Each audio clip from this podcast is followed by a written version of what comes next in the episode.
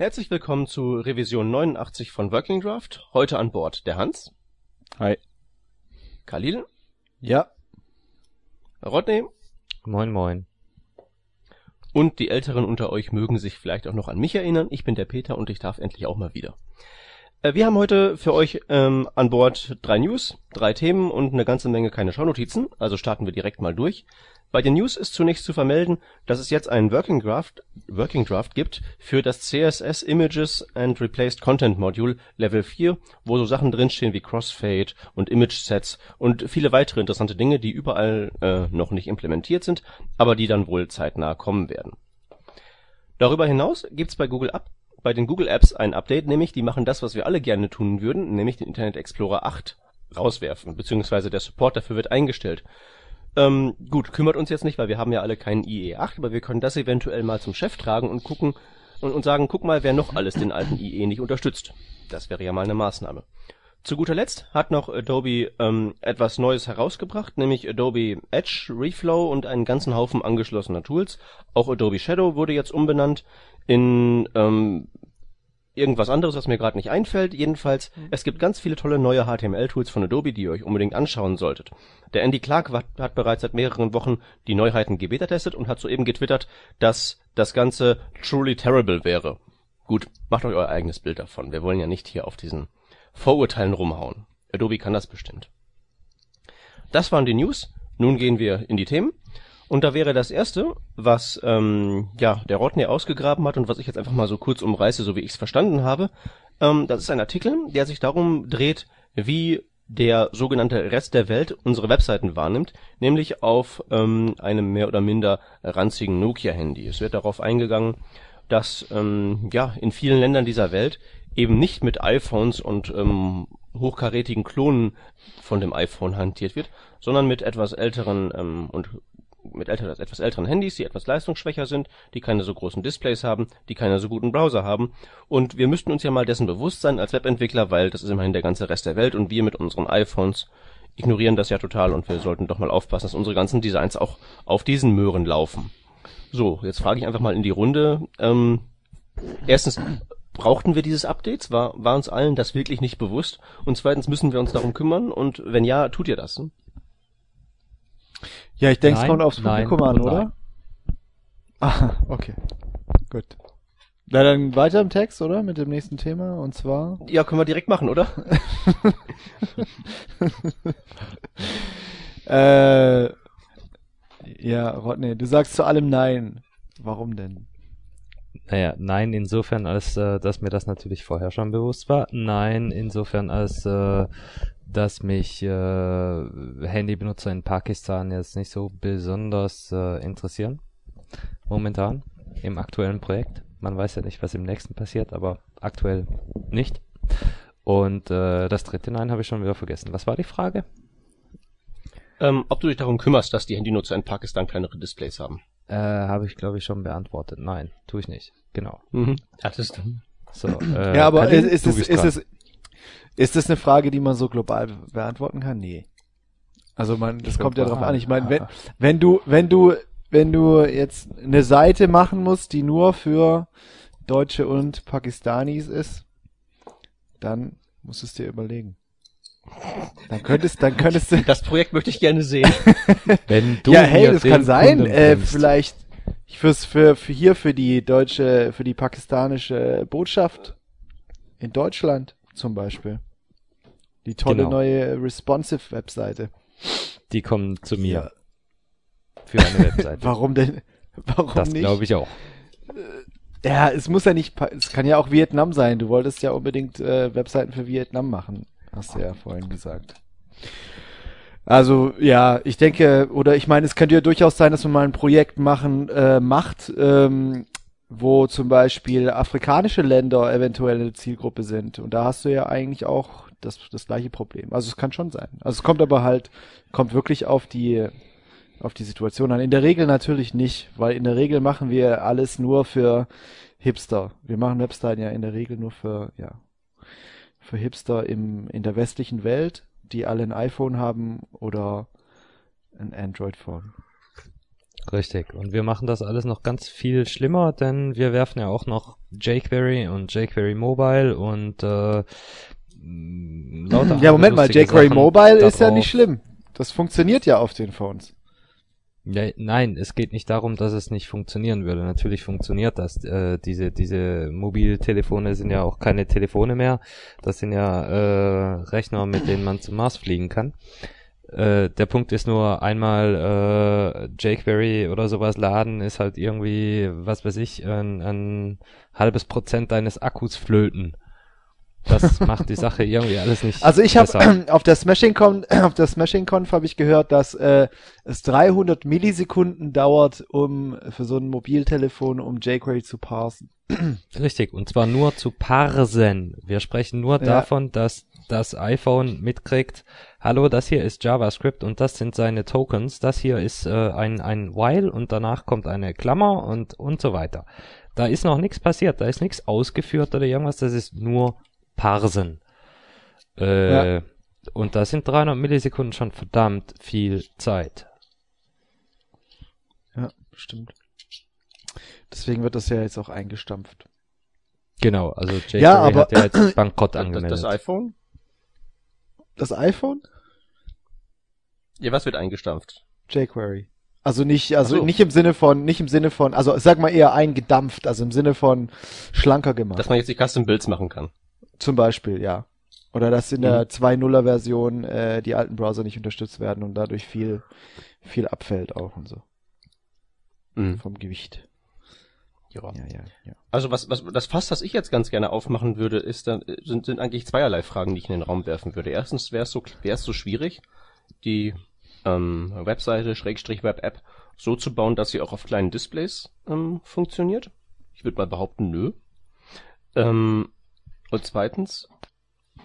Ja, aber ähm, würdest du wollen, dass jetzt zum Beispiel, ähm, wie würdest du das denn machen? Würdest du äh, mit responsive Images oder sowas? Weil im, im Endeffekt, wenn du so ein kleines Nokia-Handy hast mit einer richtig schlechten Internetverbindung, dann ist es ja auch zu viel äh, irgendwie eine responsive Seite, die schon vielleicht kleinere Bilder bekommt bei Mobiltelefonen, das ist ja schon fast zu viel. Du brauchst ja eigentlich nur Text und Links. Moment, Moment, Moment. Du, du, du, du, du, du, scheinst ähm, dem der irrigen Annahme zu überliegen, unterliegen, dass ähm, hierzulande in Deutschland das ähm, mobile Datennetz besonders gut ausgebaut ist und dass es in anderen Ländern, insbesondere in Entwicklungsländern, schlechter ist. Äh, das ist genau umgekehrt, weil da, die haben in den Entwicklungsländern nämlich nichts anderes als das Handynetz, weil die haben keine Kabel darum liegen. Okay. Handyempfang hast du hast du auch mitten in der hast du auch mitten in der Wüste, aber okay. äh, fahr mal hier ähm, irgendwie so nach Oberbayern. Ja, aber aber aber die, das Telefon kann ja gar nichts mit den mit so vielen Daten anfangen. Die gehen ja, die haben nicht genug Rahmen, die haben nicht genug Speicher, um überhaupt die Bilder runterzuladen und so. Die streiken ja dann. Also gibt's ja dann so äh, Fehlermeldungen wie äh, hier Entity is too big oder sowas äh, und cannot download oder irgendwie sowas. Also die versuchen das erst gar nicht runterzuladen teilweise, wenn du da zu viel drin hast. Und das steht, äh, ja, das steht jetzt aber hier in dem Artikel nicht drin. Ja, das habe ich ja zum Beispiel auf der, das war zum Beispiel ein Thema auf der Smashing Conf auch. Das war auch ganz interessant. Und da ist halt dann die Frage, wenn du, wenn du wirklich solche kleinen Telefone bedienst, musst du dann nicht eigentlich eine extra Seite machen, auf die du umleitest, wo einfach nur Text und Links sind? Oder, oder kannst ja, du das wirklich das mit einer Seite bedienen? Das würde ich jetzt mal stark vom, vom, vom ähm, Projekt abhängig machen. Aber ich würde sagen, in aller Regel ja. hast du ja keine äh, äh, bildschirmfüllenden Hintergrundgrafiken oder so. Es sei denn, du machst es halt eben wirklich nur für die Hipster. Ja, aber sagen wir mal so, im, im Normalfall, der Normalfall liegt ja irgendwo ja zwischen diesen beiden Extremen, die wir uns jetzt hier so trollisch um die Ohren hauen. Und ja. in diesem Normalfall wird es ja wahrscheinlich einfach reichen, noch ein extra Media Query einzuziehen. If besonders winzig, then mach alles halt noch ein bisschen kleiner, so dass es halt bedienbar ist. Wenn es ein bisschen ruckelt, ist egal. Ähm, wer so einen lahmarschigen Eumel hat, der ist ja Kummer gewöhnt und der wird damit klarkommen. ja, gut.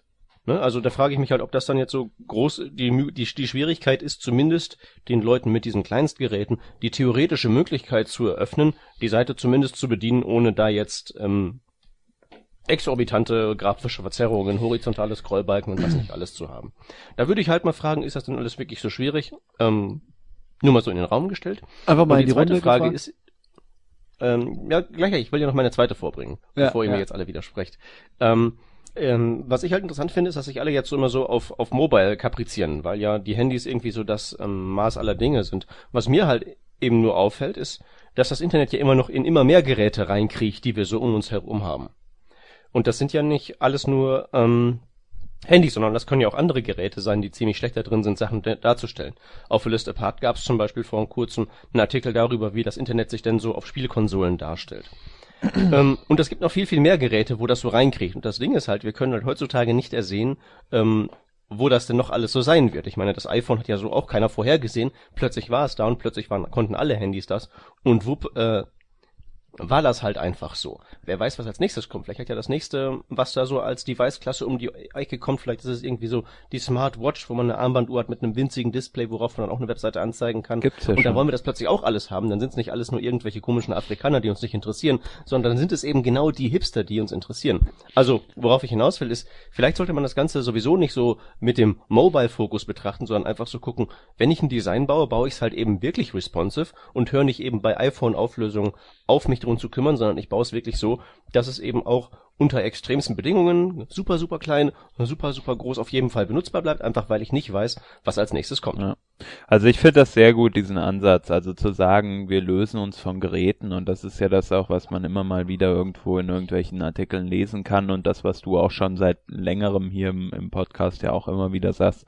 Äh, natürlich hat man im Hinterkopf noch irgendwie ein Gerät, auf, äh, auf, da, auf dem es wahrscheinlich so sehr gut aussehen wird, aber an für sich soll das dann so sein, dass, dass du praktisch von äh, sehr schmalen Devices mit, äh, weiß nicht, 200 Pixeln, 230 Pixeln, 240 Pixeln Breite, ähm, bis hoch halt immer gut aussieht und auch, ähm, dass man sich über die Höhe Gedanken macht von, von einem Bildschirm irgendwie.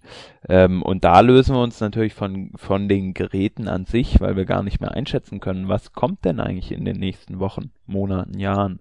Äh, und wir müssen, wir wollen halt responsive sein und responsive beschränkt sich halt nicht nur auf das, was gerade da ist, sondern auf ganz schön viele Faktoren, die auch nicht nur äh, die Größe des Gerätes beinhalten, sondern auch, weiß nicht, irgendwie die Bandbreite, die zur Verfügung steht oder die, die Farb, äh, Farbtiefe oder was weiß ich nicht alles.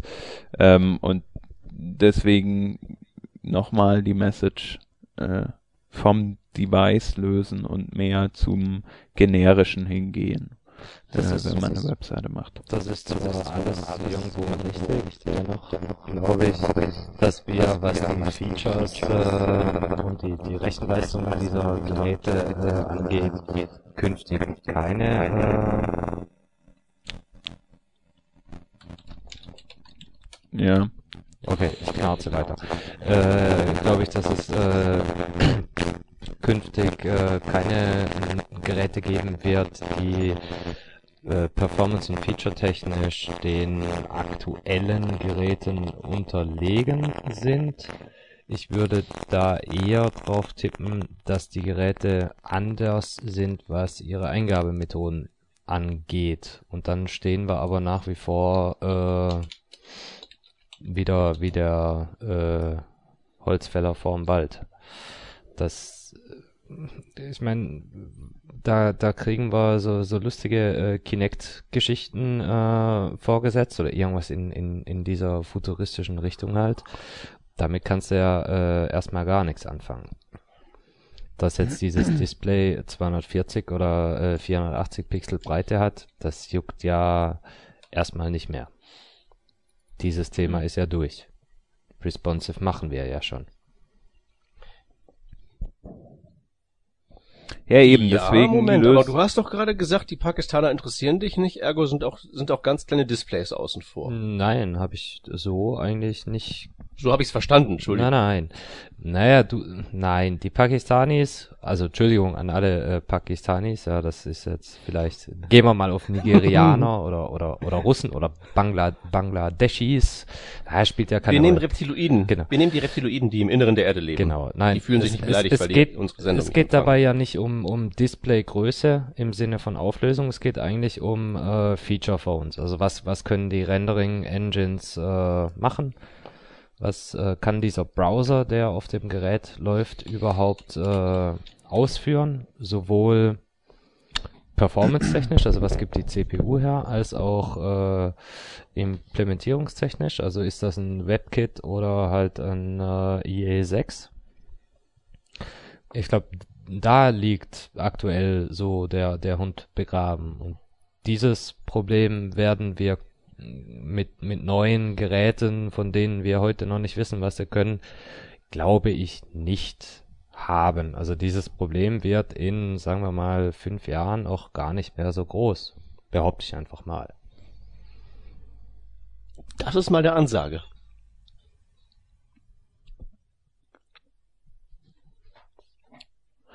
Okay. ähm, das heißt, was ziehen wir jetzt aus dem Artikel so insgesamt? Naja, außer du arbeitest für irgendwelche internationalen Organisationen, die halt auch in äh, auf den auf den Philippinen äh, agieren, operieren, ist kann dir das, glaube ich, erstmal ziemlich wurscht sein. Also diese diese Feature Phones, behaupte ich, Mhm. glaube ich, bin ich überzeugt von.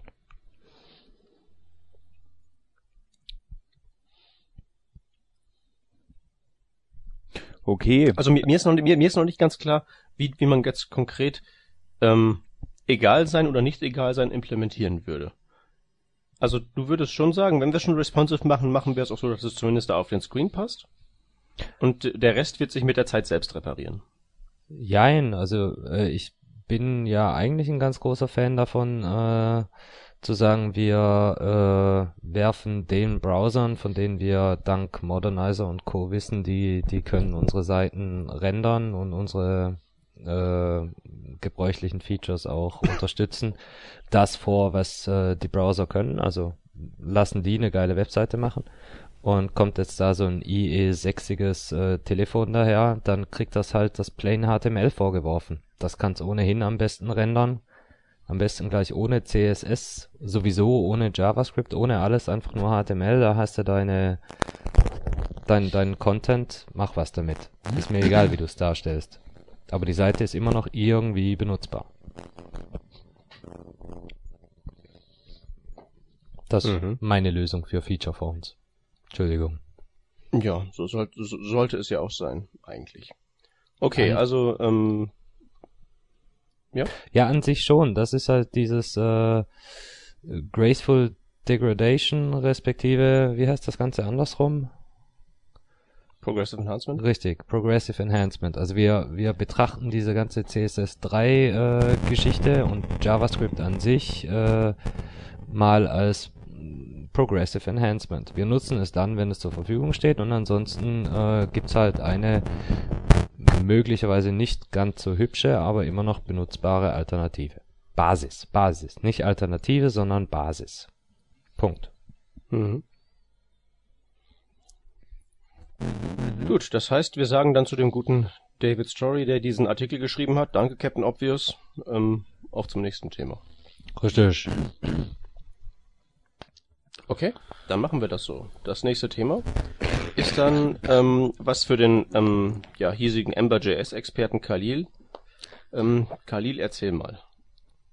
Ja, ich bin erstens erst mal überhaupt kein Ember.js-Experte, sondern habe diesen Artikel gelesen, gelesen fand es interessant. Und ähm, deswegen, weil der, äh, also er schreibt hier über, über Ember.js, also vergleicht ein bisschen mit, mit Backbone und sagt halt, dass Backbone, also das Ember.js in, in, bei für riesige äh, Applikationen oder große JavaScript-Applikationen ähm, sehr, besser ist als Backbone, weil man bei Backbone ähm, äh, ja, das, das in irgendwelche äh, ich weiß nicht mehr genau, was, wer es genannt hat, aber es, es gibt dann wohl so äh, sowas wie, wie tote Schleifen oder irgendeinen Code, der da, der dann rennt, den man eigentlich gar nicht mehr braucht und solche Sachen.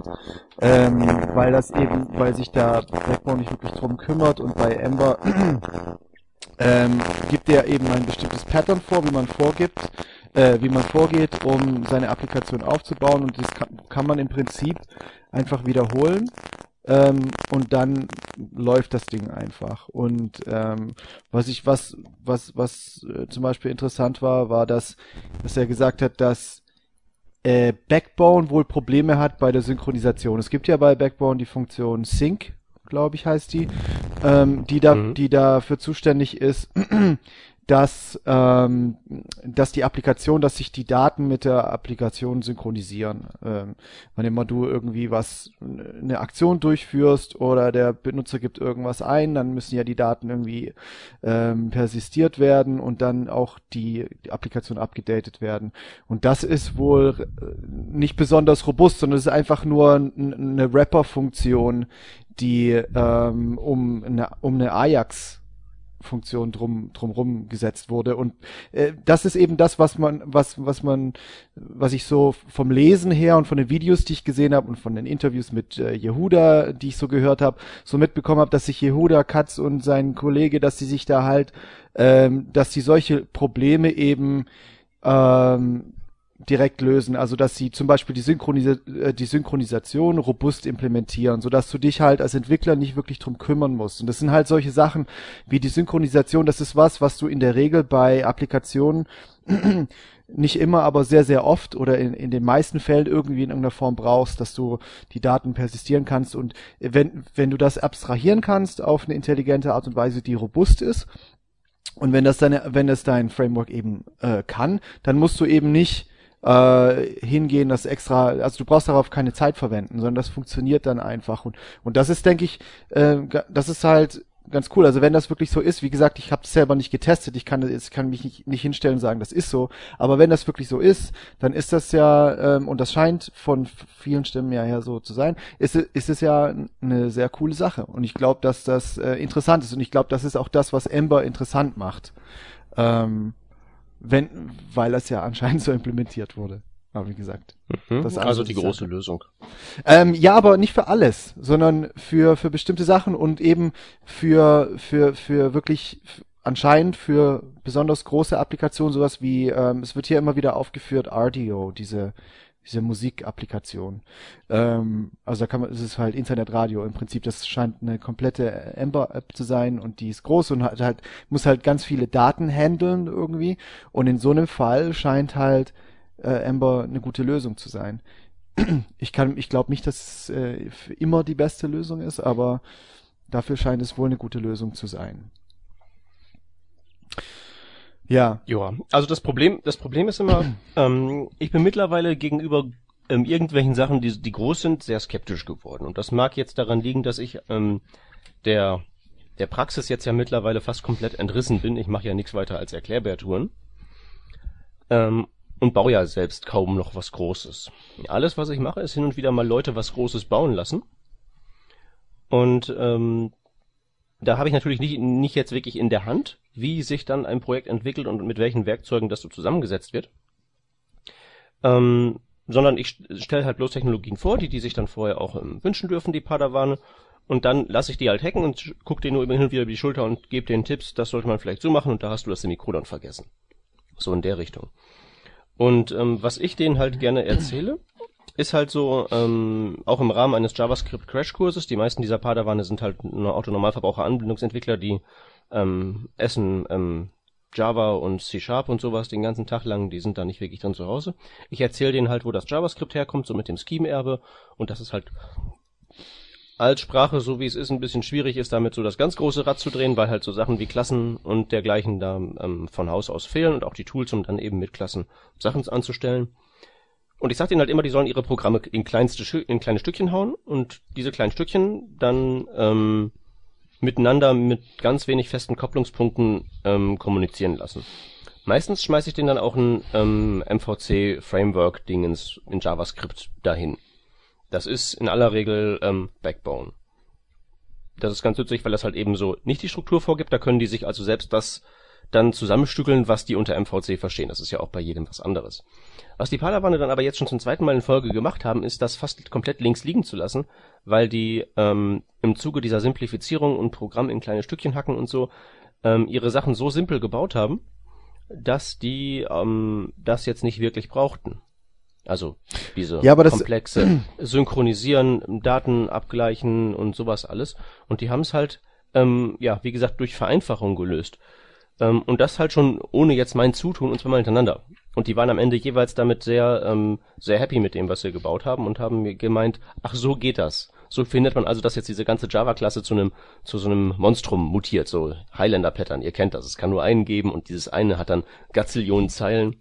Ja, aber Und das passiert dann halt nicht. Ja, ja, aber aber aber die diese MVC-Frameworks, die modulis oder erlauben das dir ja auch zu modularisieren und die sind ja auch dazu da, ähm, äh, dass du eben Modul, du sollst ja Module bauen, wenn ich das richtig verstehe, und äh, und und die auch übersichtlich halten. Das soll dir ja Übersicht geben. Und es gibt natürlich auch einen Unterschied, also zwischen dem, was du mit deinen Padawan gemacht hast und dem, worüber die jetzt, worüber jetzt zum Beispiel dieser Track in seinem Artikel redet, ist ja da, das sind ja, da geht es ja um eine Applikation, die, an der mehrere Leute Wochen oder Monate oder Jahre lang entwickeln und wo es dann halt, ich weiß nicht, er, er sagt hier zum Beispiel, ja, long running, stateful, requires identity mapping, uh, must serialize uh, state for later re-entry und so. Also da hat man ja da, da geht es um Probleme, die darüber hinaus, über eine kleine Applikation hinausgehen und du musst dich mit anderen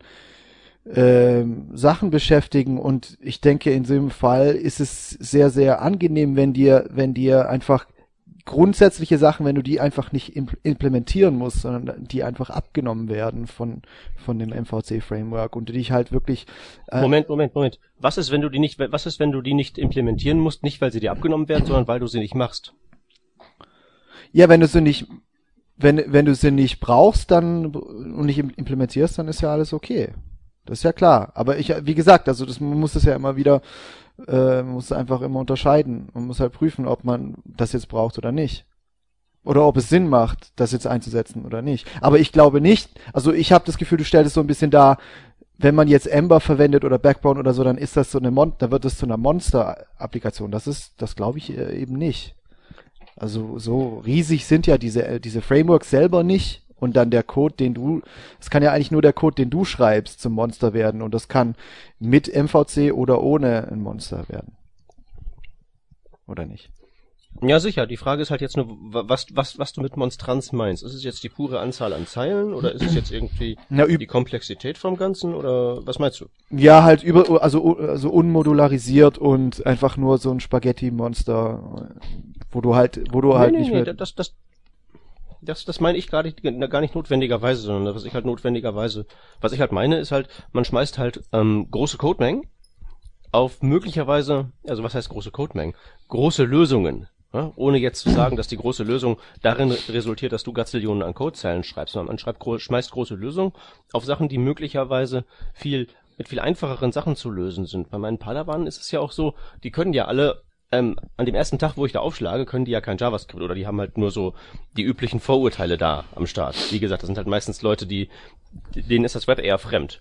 Und ähm, was ich halt ähm, wie gesagt, was die halt eben von selbst machen, wo ich gar nicht so viel zutue, ist halt diese super simplen Sachen zu machen, die ähm, den großen Vorteil haben, dass die halt eben simpel sind im Sinne von, die sind halt verständlich. Ja? Auch wenn ich denen ja. über die Schulter gucke, kann ich dann immer sofort parsen, was die da machen, weil das halt eben nur ein, ein 30-Zeiler ähm, JavaScript ist mit ein bisschen jQuery-Gebimsel ähm, da drin und vielleicht noch der ein oder anderen Template-Library und dann ähm, verzahnt sich das halt mit anderen Sachen und das läuft halt ganz toll. Ähm, das Problem mit Ember ist ja, was auch der ähm, dieser Artikel ja bespricht, ist, dass dahinter komplexe ähm, Konzepte stehen. Ähm, ich, ich, ich, ich, ich ja, wie gesagt, ich habe selbst keine Ahnung, weil ich die Dinge, weil ich die Sachen selbst nicht schreibe. Aber ich habe jetzt halt eben angefangen, bei den wenigen Sachen, den, die ich schreibe, einfach mal so den, den ähm, Ansatz zu machen, ähm, möglichst unkomplizierte Sachen zu schreiben. Also bewusst auf so Krempel ähm, in JavaScript zu verzichten, wie jetzt halt so Constructor-Funktionen und, und, und Vererbung und sowas und es einfach mal alles sein zu lassen und mal zu gucken, ähm, wie ich denn fahre. Und ich ähm, reite jetzt bloß auf diesem Thema bloß so rum, weil ja der Ember.js-Ansatz jetzt der ganz andere ist, nämlich ein großes Tool draufwerfen, das ähm, auch Leitplanken aufstellt und mir vieles abnimmt, aber halt eben, ähm, man muss halt eben dann am Ende Ember können, um dann da was zu machen, wo man es doch vielleicht mit Bordmitteln lösen könnte, wenn man einfach weniger macht. Aber das ist ja, glaube ich, auch so eine allgemeine Sache im Programmieren. Ja. Mir fiel es halt nur auf, weil mir diese, weil, mir, weil diese Woche so dermaßen viel Ember-Zeug an mir vorbeigescrollt ist. Ja. Und weil eben die Padawane, weil ich halt eben mehr oder minder direkt von der, von der zweiten Tour komme, wo die Padawane halt am Ende des Tages gesagt haben, hey, wir haben ja keine einzige Zeile Backbone verwendet. Können wir das nicht aus den Dependencies rausschmeißen? Ja. Äh, Rodney, was, was denkst du denn dazu? Ach, äh, ja, ich bin da irgendwie nicht so, ich habe da keine, keine wirkliche Meinung. Prinzipiell würde ich mich eher hinter Peter stellen und sagen, nee, so monolithische Dinger, so Riesenteile wie Ember, die sind mir erstmal suspekt. Die können in aller Regel arg viel mehr, als man tatsächlich braucht. Das ist auch ein Grund, warum ich aktuell mit, mit Backbone äh, spiele und mir das, was Backbone nicht kann, selber dazu Doktor, weil das ist dann halt ziemlich genau das, was ich brauche und nicht mehr. Bei Ember, äh, weiß ich nicht, äh, ich habe da mal ganz kurz reingeschaut und dann ganz schnell wieder zugeschlagen, weil ich wollte eigentlich keine fünf Bücher lesen, um zu äh, verstehen, wie ich da jetzt irgendwelche auch noch vorgefertigten Widgets äh, zum Laufen bekomme. Ja, genau das ist nämlich mein, mein Problem dabei. Man muss viel zu viel Zeug wissen. man muss Zeug wissen und ich habe das ist also JavaScript an sich ist ja schon wenn man da mal wirklich jetzt da ähm, sich zum Anspruch nimmt das wirklich mal zu kapieren ist das ja trotz seiner wenigen ähm, der wenigen Sachen die da eigentlich ja nur drin sind ist das ja schon ähm, extrem herausfordernd das so wirklich mal zu durchsteigen und man kann dann auch viel, am Ende viel damit machen. Und wenn dann da oben drauf noch Libraries um Library um Library um Library draufgetürmt wird, dann ist halt am Ende immer so das, da muss man halt viel zu viel Zeug können, um eine möglicherweise relativ triviale Sache zu machen. Und im Web läuft ja meist darauf hinaus irgendwie requeste von da Daten und rendere die mir irgendwie dahin. Das ist ja eigentlich ein Problem, das innerhalb eines kleinen Rahmens irgendwie lösbar sein sollte. Ne? Und das ist halt so die, die Frage, die sich mir stellt. Wie gesagt, ich, ich, ihr solltet mir gar nicht zuhören bei meinem Gerede, weil ich das überhaupt gar nicht selbst mache. Ich, ich habe halt nur diese Außenperspektive halt immer auf den Code anderer Leute. Ja.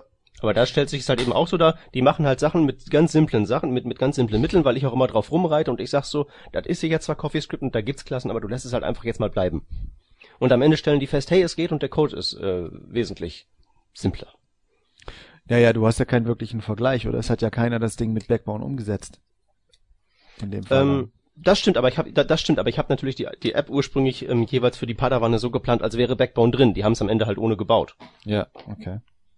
Gut, aber es ist ja dann auch, ne, gut, es ist halt eine Frage. Ich meine, ist das dann, was ist da, was ist deine Perspektive? Ich meine, dein, die Leute, die, äh, deine Padawane, die, die wollen erstmal JavaScript lernen, die, wenn die das mit JavaScript einfach lösen können, die müssen ja das erstmal lernen, dann freuen die sich, wenn das einmal funktioniert. Aber jemand, der sich, der, der also Backbone einfach als Tool ähm, angenommen hat und sagt, das ist das, da möchte ich mich wirklich damit, also das möchte ich wirklich gut können und oder das finde ich geil, damit arbeite ich jetzt oder was und das ist einfach dein Tool und du gewöhnst dich dran, du arbeitest länger damit, ist das dann, ist dann eventuell dann in dem Fall Backbone vielleicht lesbarer als normales Java, also deine Backbone-App lesbarer als dein normales JavaScript oder besser modularisiert oder so. Ich weiß nicht, das ist, das ist ja so ein bisschen Perspekt, also ja, Ansichtssache das ist, dann am Ende. Ist doch schon wieder totaler Bullshit. Ich kann doch. Ja, die Sache ist halt nur die, was, was, was mir halt auffällt, ist halt, das sind meine Padawane, das sind dann irgendwie, äh, die bilden irgendwie sechs Zweierteams oder sowas und ich muss den dauernd über die Schulter gucken, von einem zum nächsten springen. Und ich habe selten Probleme zu folgen, dem zu folgen, was die jeweils in ihrem Kleinstprogramm, Programmchen mit den simplen Mitteln da machen wollen. Und das hört sich jetzt für mich eher wie ein gutes Zeichen an, weil das heißt auch, dass dann irgendeiner von denen, wenn mal nachts um drei die Kacke am Dampfen ist und die Kaffeemaschine ausgefallen ist und die halt echt in keinem Zustand sind, um Code zu lesen, die das vielleicht trotzdem gebacken kriegen, weil es halt so simpel ist. Ja. Nee, aber es, ich meine, grundsätzlich ist es natürlich super, wenn das, wenn der Code simpel ist und, und alles klar. Aber ich glaube, ich denke, aber äh, ich denke, diese, diese MVC-Frameworks gibt's ja aus dem Grund, damit man, oder sind ja dazu da, damit man das auch bei Sachen, die ein bisschen aufgeblähter sind, weiter beibehalten kann, oder nicht? Richtig, richtig, richtig. Und deswegen sage ich ja, baut keine großen Sachen. Wenn eure CoffeeScript-Datei mehr als 30 Zeilen habt, solltet ihr in euch gehen sag ich denen immer. Aber wenn du, aber wenn es eine große App ist, was machst du dann? Aufteilen. Musst du ja sowieso machen, wenn du ordentlich Unit testen willst, wenn du Modul, das modular heran machen willst, so ähm, mit Einzelwidgets machen willst, die miteinander kommunizieren und sowas. 30 Zeilen ist echt ein etwas fieses Limit. Meistens werden es irgendwie so 40, 50, manchmal auch 60. aber das ist halt so das, das, das Ding, in dem Rahmen bewegen sich halt bei meinen Padawan, also es ist dann meistens CoffeeScript, bewegt sich halt so die gesamte Größe eines Mini-Programms, das dann irgendwo in die Seite reingebaut wird und was dann da eine Aufgabe erfüllt als Widget oder sowas. Mhm. Und das klappt halt immer. Ne? Was ich halt nicht beurteilen kann, ist, klappt das auch, wenn da jetzt monatelang 100 Leute dran schrauben. Wir haben es jetzt immer nur so die Perspektive, eine Woche schrauben 20 Leute dran. So. Ja. Und dafür klappt's halt. Und das finde ich interessant. Und ähm, deswegen ähm, ähm, würfel ich da so ein bisschen mit dem Skeptizismus bezüglich großer Lösungen in letzter Zeit vor mir hin. Ja, ja, also hier äh, Und- Geschichten von der Front. Backbone ist da jetzt auch nichts, was dich äh, davor fight. Also du kannst auch mit zehn Leuten zwei Monate an einem Projekt, an einem, an einem, an einem Backbone-Projekt äh, arbeiten und dann zu dem Schluss kommen, wir werfen alles weg und machen es neu. Das Ja, klar, geht neu mit natürlich. Throne auch. Moment, Back also Backbone ist ja neu kein Allheilmittel oder überhaupt die MVC-Frameworks sind ja kein Allheilmittel. Du bist ja trotzdem sauber oder Backbone ist ja gar kein Backbone ist ja gar kein Framework, ist ja bloß eine Komponentensammlung. Ja, ja, also das ist ja wirklich nur, das kann, kann dir ja im Prinzip, im Prinzip kann es dir Struktur geben, wenn du es, wenn du willst, kannst du es benutzen. Und, aber du Backbone musst kann immer noch, keine Struktur geben. ja, aber das kann dir helfen, dem, dem, der App Struktur zu geben. Äh, aber du musst am Ende, du musst, es- du musst sie am Ende schaffen.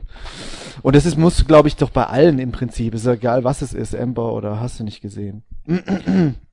Also ich denke auch, ich habe sowohl mit Ember und auch mit Backbone gearbeitet. Äh, in, ge- in einer gewissen Weise geben sie, nehmen sie dir Jobs ab, die du, über die du dir sonst Gedanken machen musst. Und sie helfen dir einfach, die Boilerplate zu reduzieren. Äh, und Ember macht das halt ähm, sehr, sehr ausgelastet, sag ich mal, und äh, auf einer Ebene, die man oft gar nicht braucht, die einfach ein Overkill ist, weil zu viele Funktionalitäten da sind, die man in kleinen Apps überhaupt gar nicht braucht, aber äh, weil sie viel zu edge-casig sind dafür. Aber halt, wenn man halt mal auf einen, auf eine, ja, mit einem echt Warte, großen Moment, darf ich mal kurz, darf ich kurz Ja. einhaken? Was ist bei dir eine kleine App, was ist eine große App? Klar. Was macht Kleinheit oder Großheit das aus? ist genau das Problem. Also das zu definieren ist genau das Problem und ähm, deswegen ist es ja auch so schwierig, das Tool, das Richtige zu finden, was oder die richtige Library zu finden, die einem da helfen kann. Ab wann ist was nicht mehr tauglich, um es mit Backbone zu machen und ab wann sollte man Ember nehmen oder ab wann braucht man äh, oder wo braucht man Back äh, wo braucht man Knockout oder so? Weiß nicht. Das ist halt ich glaube, es ist super, super schwierig, alle Frameworks so zu überblicken, dass man sie, dass man genau den richtigen Use Case für jedes einzelne kennt. Ähm, ja, wahrscheinlich gibt's ja Überschneidungen, aber ich meine, ich mache jetzt ja sowieso die Theorie auf, was ist, wenn der ganze Krempel gar nicht da wäre?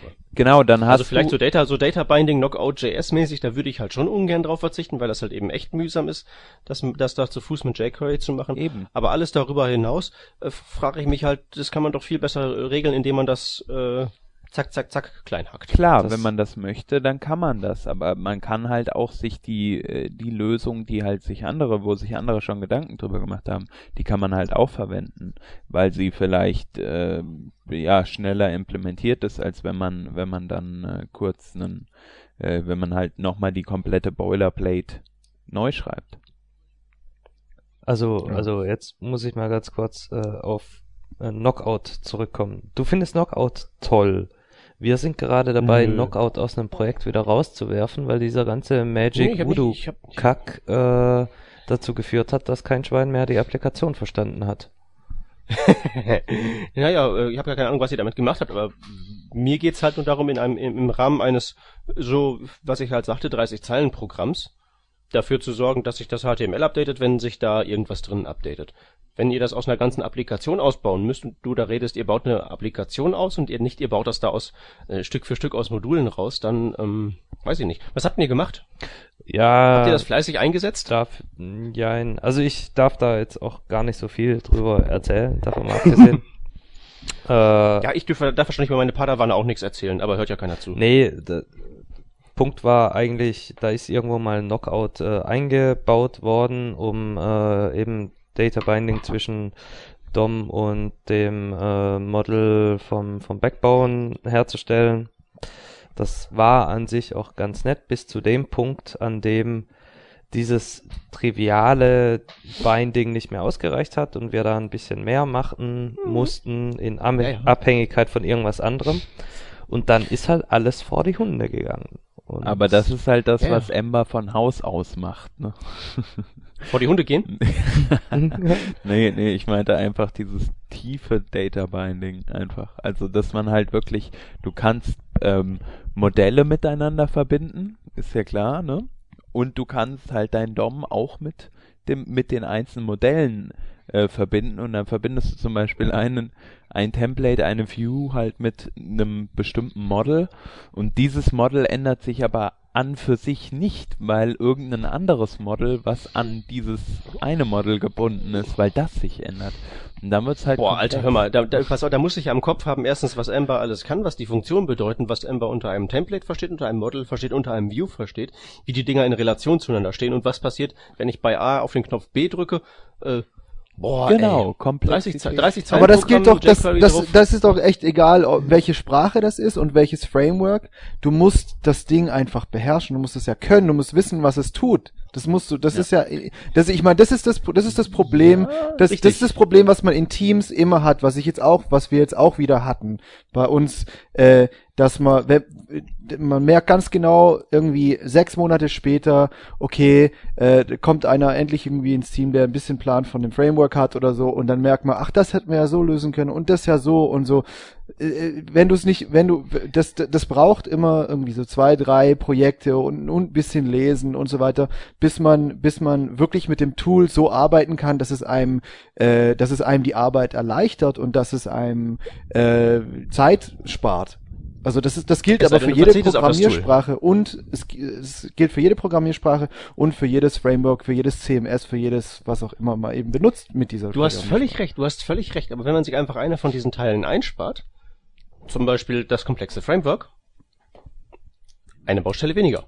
Wenn man das Programm in lauter Einzelteile zerhackt, ähm, hat man es halt so, dass die Einzelteile leichter zu überblicken sind. Da gibt's halt eben nicht das Problem, dass man irgendwie so aus der Gesamtheit von irgendwas was raus extrahieren muss, sondern man kann das halt eben zum Beispiel stückchenweise. Ja, aber wenn das immer die beste Lösung wäre, was ich bei den Padawanen öfter mal habe, dann ist es halt so, wenn das alles nur 30 äh, Zeilenprogramme sind, dann kann sich halt auch jemand Teamfremdes, also jetzt Zweier Team A, die vorher was anderes gebaut haben, basteln jetzt an einem Modul, äh, an einem anderen Modul von einem anderen Team rum. Wenn die Dinger so äh, kompakt sind und nur aus einfachsten Einzelteilen bestehen, kann man sich da schnell äh, schneller reinlesen und weiß schneller, was Sache ist. ja Das klar, aber, aber, so aber wenn das ja immer die, im Normalfall. aber wenn das immer die, Ja, so will man das im Normalfall machen. ja, wenn das immer die beste Lösung wäre, dann hätten wir ja keine Frameworks. Bin- sicherlich doch, natürlich. Was, nur die, nur weil es die beste Lösung gibt, heißt noch lange nicht, dass irgendwelche Leute andere machen. Ich habe hier ein Samsung-Handy rumliegen. Entschuldigung. Äh, nee, also ich, ich finde einfach nicht, dass ein Modul, so wie du sagst, oder ein Kleinstprogramm oder so, ähm, dass das unbedingt halt nur in dieser Welt komplett komplett alleinstehend für sich äh, da ist, sondern es kann ja auch auf was Bestehendem aufbauen. Zum Beispiel, ich könnte mir gut vorstellen, dass viele deiner, ähm, deiner, oder du hast ja auch gesagt, deiner Module halt oder der Module der Padawane halt auf jQuery aufsetzen. Warum nimmt man nicht jQuery raus, weil das viele Sachen gar nicht brauche, äh, weil man viele Sachen davon gar nicht braucht? Und äh, Doch, du brauchst sie alle. Braucht man alle. Ja, aber genau, wenn, aber du JavaScript, wenn, du, wenn du JavaScript im Browser betreibst, ohne jQuery oder was ähnliches draufzuschmeißen, machst du es falsch.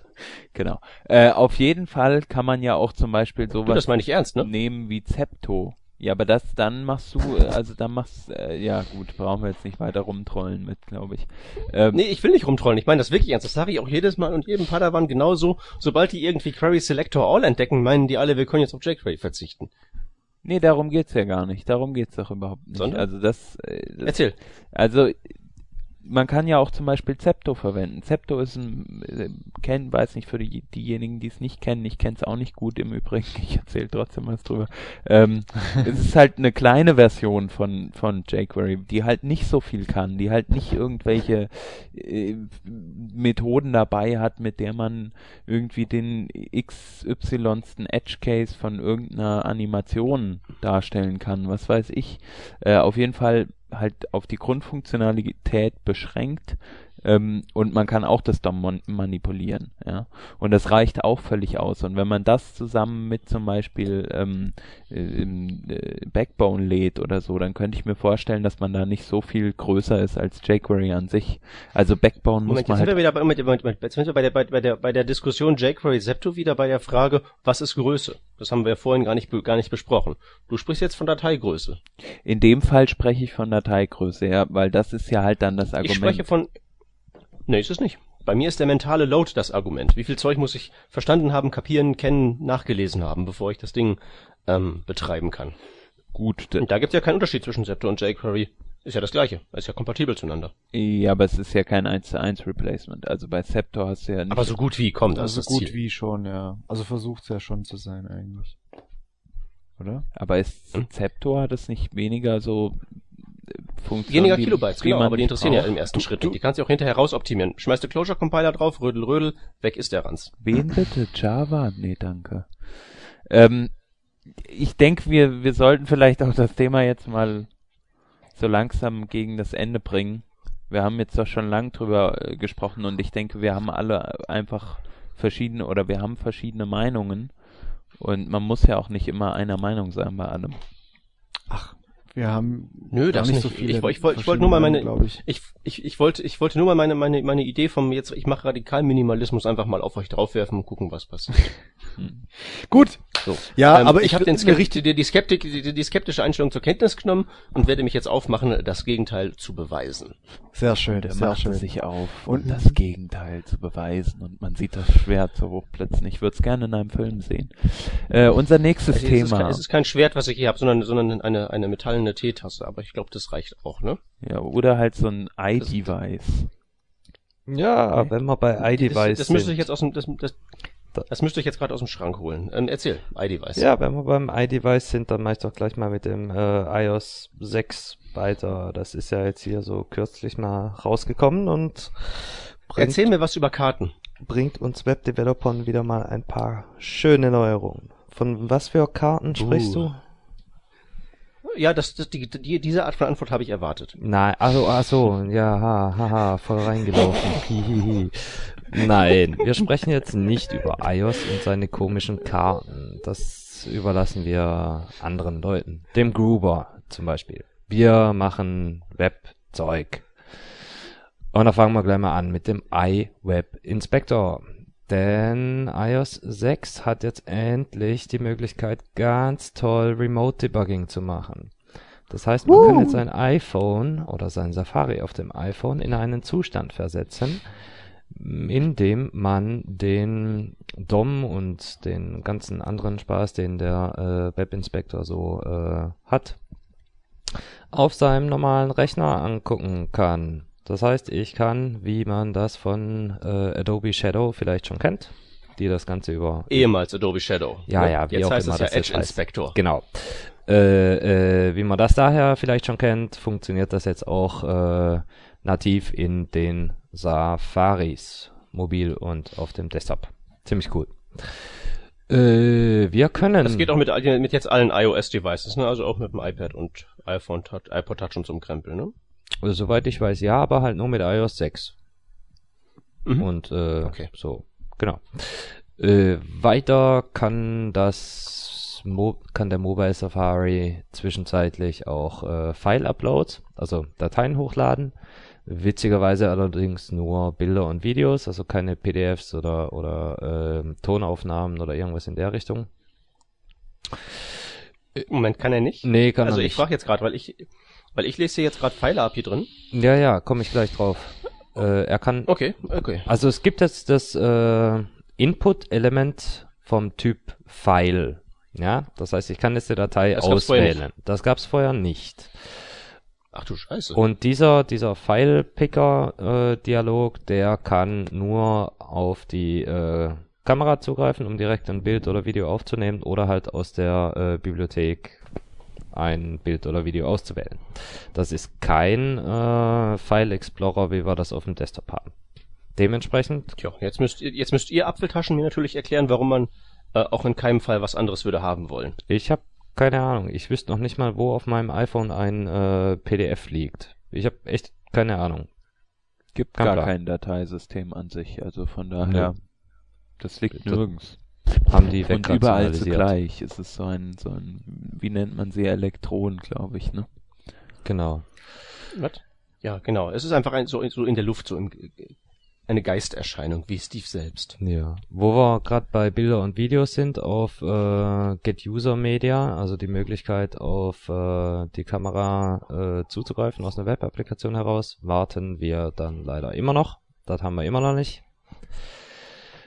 Ü Peter hat schon gesagt, die File-API ist drin. Das heißt, in der Theorie können wir jetzt mit äh, in, in JavaScript mit diesen Dateien irgendwas Lustiges äh, anstellen. Also von mir aus so eine CSV-Datei äh, parsen und äh, dann via XML HTTP Request 2 auch irgendwohin hochladen. Das ist in der Theorie ganz nett. In der Praxis weiß ich jetzt nicht, was uns das bringen soll, wenn wir über die äh, Dateidialoge nur Bilder und Videos auswählen können. Aber gut. Naja, du könntest eventuell eine Web-App bauen, die irgendwie ähm, so einen Haufen Binärdaten ähm, produziert Hm. und den dann irgendwo hin posten. Ja. Oder dir einfach mal selbst in JavaScript ein paar äh, Bildskalierungsalgorithmen äh, implementieren, um keine zwei Megabyte großen Bilder hochzuladen. Falls Apple das nicht schon irgendwie mit eingebaut hat. Ziemlich cool. Das kannst du einfach mit dem Canvas-Element machen, Bilder kleiner. Genau. Ah, das macht das Canvas schon. Ja, du kannst einfach ein kleineres Canvas-Element nehmen, Okay. ähm, da einfach mit Draw Image ein Bild drauf rendern Okay. und dann wird das schön interpoliert und dann kannst du aus dem Canvas-Element mit, mit ähm, hier canvas.toData-URL eine Data-URL rausholen und die dann irgendwo hin posten. Boah, ist das Nicht alles schlecht. einfach, hey. Das Ja, ihr solltet mal in meine Workshops kommen, da würdet ihr auch lernen, dass, dass, dass das alles schon lange funktioniert. Ach nee, da würde ich Bin ich voll lernen. dafür. Jo, äh, Mutation Observer. Kann iOS 6 jetzt auch. Also der Safari davon. Ziemlich cool. Äh, was haben wir noch? Animation Timing API. Also dieses Ding, das da heißt Request Animation Frame. Die äh, Web Audio API ist irgendwie zumindest mal so halblebig implementiert. Das heißt, man kann jetzt auch da. Äh, Was heißt halb? bitte? Was heißt halb? Also sie behaupten, es ist implementiert, aber das glaube ich erst, wenn einer von diesen äh, Audio-Freaks sagt, jawohl, das ist implementiert.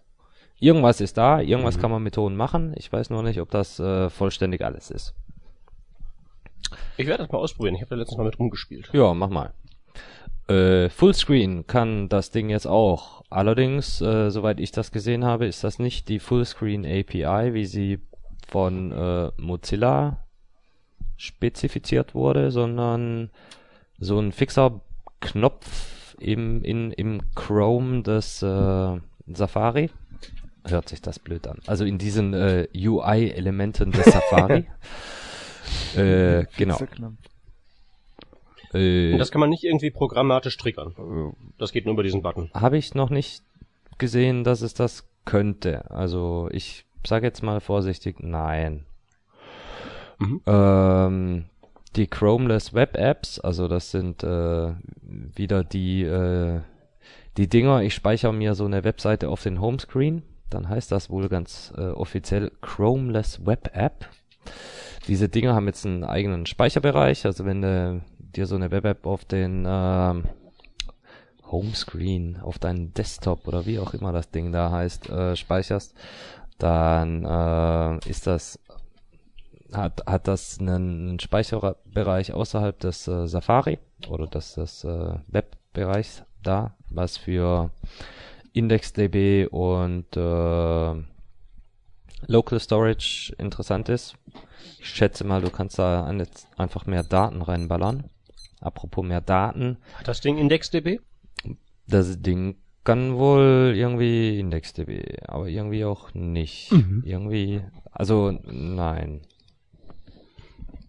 Moment, muss ich nachgucken. IndexDB kann's nicht. Was habe ich gesagt? Irgendwo kann da. IndexDB und Storage?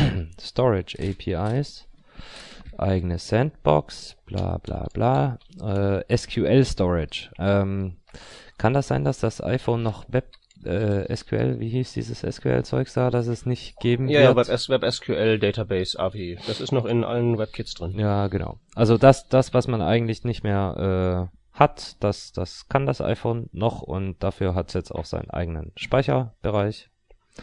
So, äh, Entschuldigung, war nicht IndexDB, da warten wir immer noch drauf. Äh, wo wir gerade bei Speicher sind, die App Cache, die Application äh, Cache Geschichte, also dieser Douchebag, der ist auf äh, 25 Megabyte angehoben worden.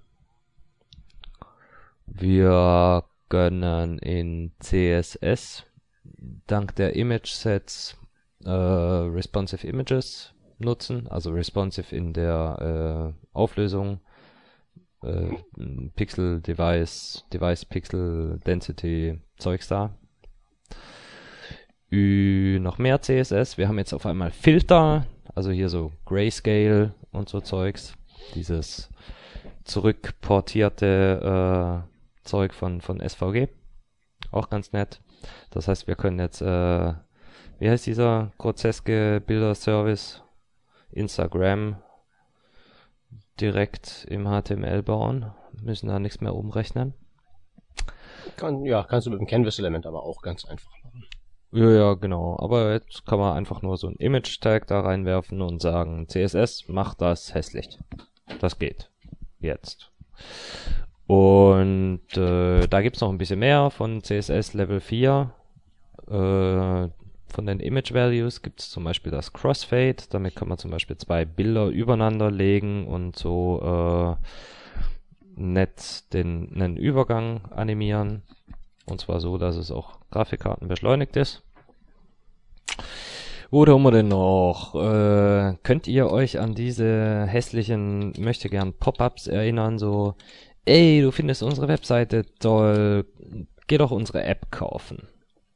Dieses, Es Smart, Smart Banners, ne? ja genau, da macht Apple jetzt Smart App Banner draus. Also kannst du über einen Meta-Tag äh, einfach die ID deiner App im, im Store angeben und dann passiert der Rest von, von Apple. Finde ich cool. Der Kram war immer ganz hässlich. Äh, warten tun wir immer noch auf IndexDB, DeFi System API, äh, Performance Timing API, WebRTC gibt's auch noch nicht, äh, WebGL äh, gibt's, ist aber wohl disabled und Orientation Lock und so Zeugs, also dass er nicht zwischen äh, Hochkant und Querformat hin und her springt, das gibt's auch alles noch nicht. Und ja, ganz lustig, einen, einen richtig schönen äh, Fehler haben sie auch eingebaut. Äh, Post-Requests werden aktuell äh, gecached. Der, der Safari, der, der cached gerade alle, alle Post-Requests. Also macht gerade alle Web-APIs kaputt. Da können, da wollen die alle nicht mit umgehen. Und äh, Wa- Warum machen die das? Testen die das Teil nicht irgendwie, bevor sie es releasen? ich weiß nicht genau, was die sich dabei gedacht haben. Also so wie sie es jetzt implementieren, implementiert haben, ist das auf jeden Fall ein äh, Fehler. Äh, ich dachte zwar bis vorher auch, dass Post-Requests per se nicht äh, gecached werden dürfen. Dem ist aber anscheinend gar nicht so. Äh, alle Requests dürfen gecached werden. Aber, jetzt kommt der Clou, außer Head und Get müssen alle Requests an den Server geschickt werden und nur wenn der Server sagt, äh, hier äh, No Content oder was auch immer, äh, darf der Response aus dem Cache genommen werden. Und Safari geht gleich auf den Cache, ohne den Request vorher zu schicken. Fehler, kaputt. Äh, kann man momentan umgehen, indem man ganz lustig einen äh, Timestamp an die URL ranhängt. Hm. Möchte man aber eigentlich nicht, weil das den Cache äh, voll ballert. Man möchte in dem Fall seinem Webserver einfach äh, korrekte Caching-Header beibringen. Wie, äh, wie heißen die? Ich auch nachgucken. So Zeug kann ich doch nicht auswendig. Google der Performance-Papst ist leider nicht da. Bitte? Der, der Performance-Papst ist ja leider im Urlaub. Performance Der Chef wüsste das. Papst ist gerade in Italien, ja. Ja. Also auf jeden Fall, zumindest da sollte man seine Web-App mal hin abklopfen, ob die noch auf dem iOS 6 dann funktioniert. Genau. Also, äh, Cache Control heißt das Ding. Der Header, der HTTP-Header. genau, und dann gibt's noch ein paar andere lustige Fehlerchen, die sich so äh, rumschleichen. Also, es gibt Leute, die. Nee, andersrum. Äh, seit iOS 6 zeigt der Safari jetzt auch dieses äh, Spinning Wheel an, wenn er einen Ajax-Request im Hintergrund bearbeitet. Ihr wisst schon, dieses ich äh, lade gerade Daten aus dem Internet runter, Symbolchen. Und äh, das finden die Leute befremdlich und stufen das als Bug ein. Die Leute oder die Entwickler? Also Leute im Sinne von äh, Webdeveloper, manche, manche nicht. Das ist gerade noch so offen. Die Jury, the jury is out. Genau. Ja. Und Long Polling, also dieses, äh, wir können keine Websockets, drum machen wir das mit Ajax. Äh, könnte ein Problem haben, könnte aber auch kein Problem sein. Da hat man sich auch noch nicht so geeinigt. Manche Leute behaupten, äh, iOS 6 würde nur noch einen parallelen äh, HTTP-Request erlauben, also Ajax-Request im Hintergrund. Und das würde das äh, Long Polling irgendwie stören. Da meint aber der Socket.io Guru Guillermo Rauch, das sei nicht so. Seine Tests würden durchlaufen. Man weiß nicht so genau, was da jetzt eigentlich Sache ist. Wird man wohl noch sehen. Ja, Mhm. ich bin, äh, ich habe fertig. iOS ist da. Ich bin durch. Ja, das mit dem Spinner ist halt blöd, so von wegen wahrgenommene Performance oder so. Das sieht dann ja wirklich aus, als würde die Kiste dauernd arbeiten. Das, Das Geht ja ist nun nicht. richtig, ja. Also wenn du deine Seite lädst und dann direkt einen im eben was weiß ich DOM Content Ready oder äh, Onload einen, einen äh, Ajax abfeuerst, also gerade zum Beispiel für Longpolling oder so, dann hast du ein bisschen äh, blöd. Dann sieht das tatsächlich so aus, als würdest du ständig laden und nie fertig werden. was ja irgendwie auf eine gewisse Art und Weise ja auch der Wahrheit entspricht. Ja, also kann man sich jetzt streiten. Ich kann beide Argumentationen nachvollziehen. Wobei ich glaube, da einfach gerne dann eine andere Animation gehabt hätte.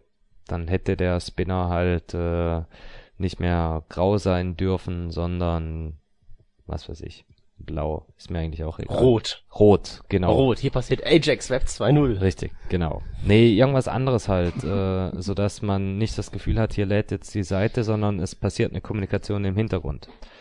Ich meine, fairerweise Hm. muss man ja auch mal sagen, wenn ich äh, Websockets äh, aufmache, da kriege ich ja gar nichts mit von.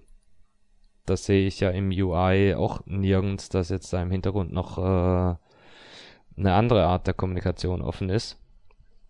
Warum soll das jetzt für, für Ajax auf einmal der Fall sein? Verstehe ich nicht. Finde ich Hm. schizophren. Ja. Naja, äh, ihr seid die Apfeltaschen. Wie ist es denn sonst so mit dem iOS, mit dem neuen? Ich habe mich erfolgreich davor gedrückt, abzugraden. Äh, Batterie-Drain ist es ein bisschen im Moment. Anscheinend wegen, wegen Geolocation-Zeugs, aber ansonsten ist okay. Ja, geht mir genauso. Batterie lebt nur noch einen Tag anstatt zwei wie vorher. Und ansonsten, also Bildschirm ist wie andere Leute schon twitterten, nicht größer geworden, aber an für sich funktioniert's gut, läuft flüssig und schnell. Tja. Nur die Batterie wird leerer. Ich sag euch, Mit, mit Samsung wäre das nicht passiert. Da gibt's nämlich keine Betriebssystem-Updates. Ja, das ist natürlich viel besser. Gut, also, Wollen wir zu den KS übergehen? äh, ich bitte darum. Gut, Rodney. dann darf der Ball gleich bei Rodney bleiben. Genau. Ja, dann mache ich doch gleich mal weiter. Also, als erstes haben wir im Angebot a Roundup of Great Icon Fonts. Das ist eine äh, Sammlung von, ja, ihr werdet es kaum glauben, Icon Fonts. Also schöne, tolle Symbole, äh, Vektorgrafiken, verpackt als äh, Schriftart, die man ganz schön einfach in sein, seine Webseiten einbauen kann. Und es gibt ganz flotte Jungs, äh, die machen das Zeug Open Source. Und irgendwer hat sich hingesetzt und da mal ein paar zusammengestellt. Wer also gerade am Rumdesignen ist, da mal schön reinschauen. Als nächstes im Angebot gibt es die Responsive Patterns von Brad Frost. Er stellt hier mal so die äh, häufig gebräuchlichen äh, Ansätze zur Schau, wie Webseiten auf kleineren Displays ähm, dargestellt werden können und wie das Ganze sinnvoll bei euch eingebaut werden kann. Wer also gerade in das Thema Responsive Design einsteigt oder dort etwas mehr machen will, einfach mal reingucken.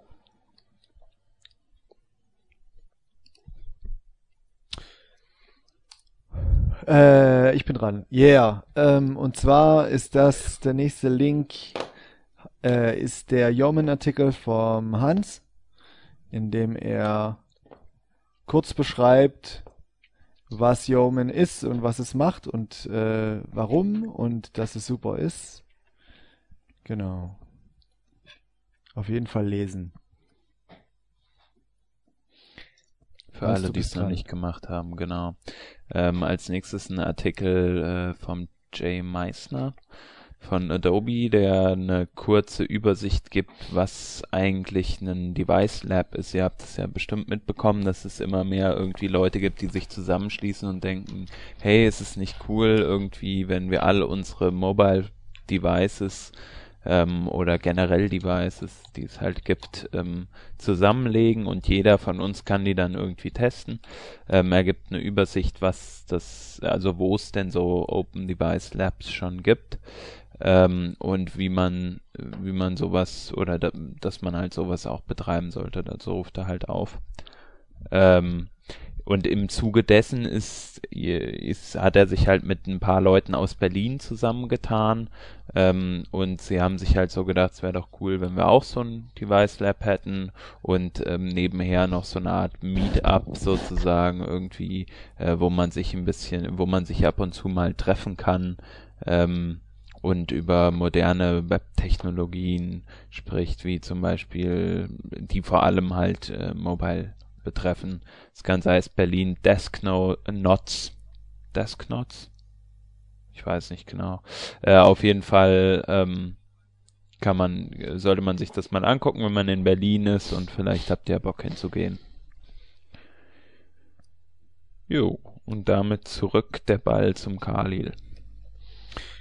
Ja, ähm, der nächste Link ist der äh, Flick-Scroll-Artikel vom Simurai, ähm, in dem er eine Technik präsentiert. Ist das, ist das eine Implementierung von ihm? Ja. Äh, Ja. Genau, also präsentiert, wie man, wie man, ähm, also äh, ein, ein Flick-Scroll implementiert, der, wenn man äh, diese Flick-Bewegung macht, dort dann, also dass, dass die, die Seite, wenn sie hochscrollt oder runterscrollt, dann dort stehen bleibt, wo der Finger ursprünglich angefangen hat zu flicken, was ziemlich nützlich ist zum, ähm, zum Lesen. Und da gibt's auch ein schönes Video dazu, um sich das mal genauer anzuschauen. Der nächste Link ist ein Artikel, der da heißt Cle- Clearing Browser Cache. Und da geht's darum, den Browser Cache zu lernen. ich habe keine Ahnung, was der, was der Artikel macht, aber der ist super. Ja, also der Steve Saunders, der ja so ein bisschen so der Performance-Experte ist und der immer für alles, was mit Performance zusammenhängt, ähm, irgendwie ähm, ja, da ziemlich bekannt ist. Auf jeden Fall hat er einen Artikel geschrieben, was bedeutet es eigentlich, wenn man den Cache leert? Also was passiert eigentlich dann und ähm, was für, für Sachen werden eigentlich geleert? Also werden zum Beispiel äh, die Local Storage Sachen mitgeklärt oder äh, mitge mitgeleert oder werden die Sachen, die als Cookies gespeichert werden, werden die auch gelöscht? Ähm, und so weiter und so fort und wo hat eigentlich jeder einzelne Browser so seine, seine eigenen Bugs, auch mobile zum Beispiel, ähm, interessant für Leute, die sich damit beschäftigen. Ah, Genau. Cool. Ja, das ist der Artikel. Und als nächstes ähm, nur als kurzer Hinweis für alle, die es nicht mitbekommen haben, es gibt jetzt ähm, die CSS Custom Filters ähm, unter einem Flag in ähm, Chrome Canary. Das ist eine Sache, die von Adobe entwickelt wird und das ist ziemlich cool, weil man damit jetzt ähm, noch mehr geile Sachen im CSS machen kann. Äh, also kurz mal reingucken, ähm, wo, äh, wie das funktioniert und was die können, haben, verlinken wir. Gut, dann habe ich noch im Angebot ein ähm, 30-minütiger Talk über ähm, Webbrowser-Internals, beziehungsweise insbesondere WebKit-Internals, wo es darum geht, was macht der Browser intern tatsächlich und wie beeinflusst das die Performance? Was muss man machen? Was passiert da eigentlich? Rendering Tree, Object Tree, ähm, Layers, wie hängt das alles zusammen? Warum funktionieren gewisse Performance-Tricks und warum sind gewisse Performance-Tricks so schlecht für die Batterie und so weiter und so weiter? Den wollt ihr euch anschauen. Und zu guter Letzt wurde mir noch nahegelegt, ich möge doch bitte empfehlen einen ähm, Podcast, The Web Ahead, ähm, der äh, laut Khalil, glaube ich, ganz toll sein soll. Ist das so? Äh, ja, so das ist halt die äh, Jen Simmons, die interviewt halt bei, bei jeder Folge hat sie eben einen ein Gast aus der Web Celebrity Welt, zum Beispiel äh, hier diesen den Paul, den Paul Irish, den Luke Roblewski, der dieses Mobile First gemacht hat, der Eric Meyer ist ab und zu dabei, der äh, Matt Marquis und so. Also interessante Leute auf jeden Fall. Ähm, dabei der John Alsop, der The DAO of uh, Web Design geschrieben hat und solche Sachen. Also ist ganz cool auf jeden Fall. Ein guter Web-Podcast. Nächstes Mal machen wir dann auch nochmal die äh, Zuordnung von den einzelnen Links zu den einzelnen Podcastern etwas sorgfältiger. ähm, bis dahin ähm, würde ich sagen, ähm, verabschiede ich mich äh, von unserer Hörerschaft und von euch. Tschüss Leute, bis zum nächsten Mal. Tschüss. Auf Wiederhören.